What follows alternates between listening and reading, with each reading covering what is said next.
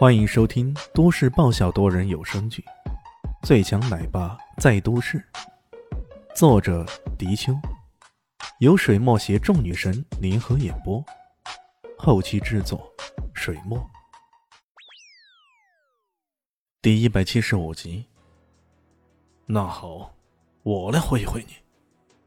清风狼握紧了拳头，这一次他可不敢再拖大了，主动采取了进攻。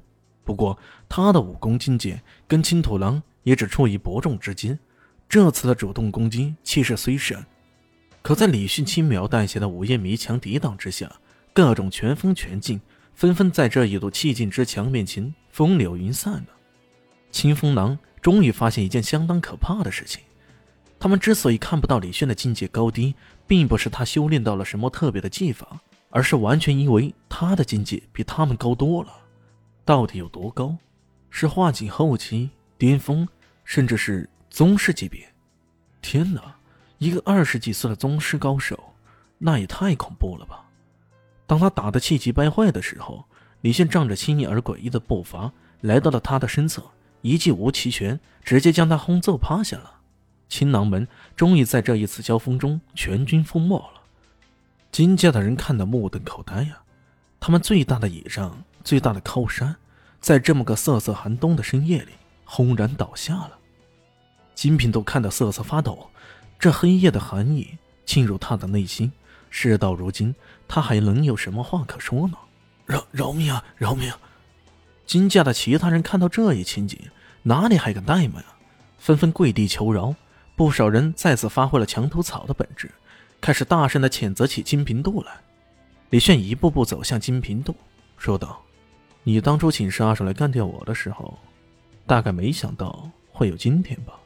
金平多惊惧不已，不过他想着要甩锅呀，便说了一句：“哦不不，请请杀手医生是是老二的主意，真真的我没骗你。”老二，李炫突然想起来，之前廖哥哥告诉他的那个西方黑暗账号的主人，确实就是金平奇。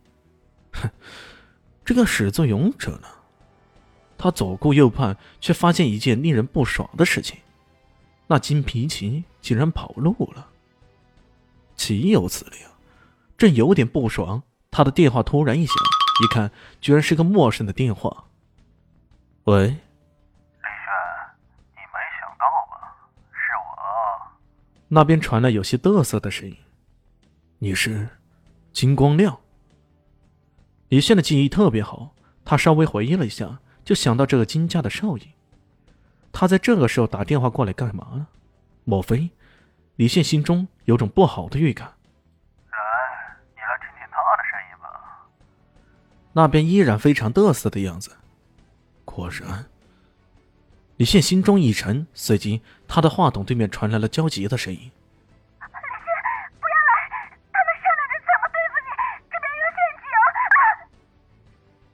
艾云珍，这个金光亮竟然薄凉无情至此。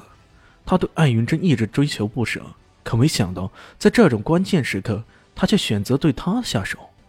你到底想怎么样？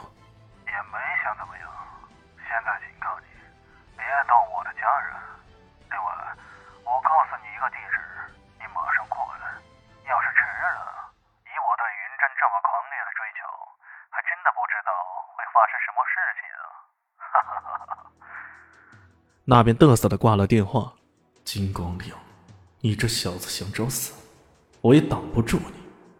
李炫放下手机，冷冷的目光扫视了一下四周，刚刚的对话，其他稍稍靠近的人也都听得清清楚楚。亮子，干得漂亮！金平度心中暗暗叫好，对于这个侄子，他一直都挺有意见的，特别是今晚没有见到他在场。更是心中极度不满，他却不曾想，这家伙竟然去干了一件这么大的事儿。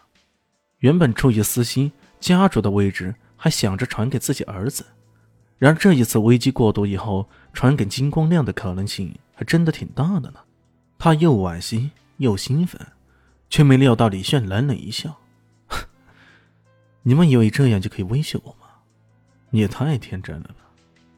说完这话，李炫大喝一声。因为何在？隐卫，这是啥东西来着？所有人都面面相觑，一个个都露出不知所以的神情。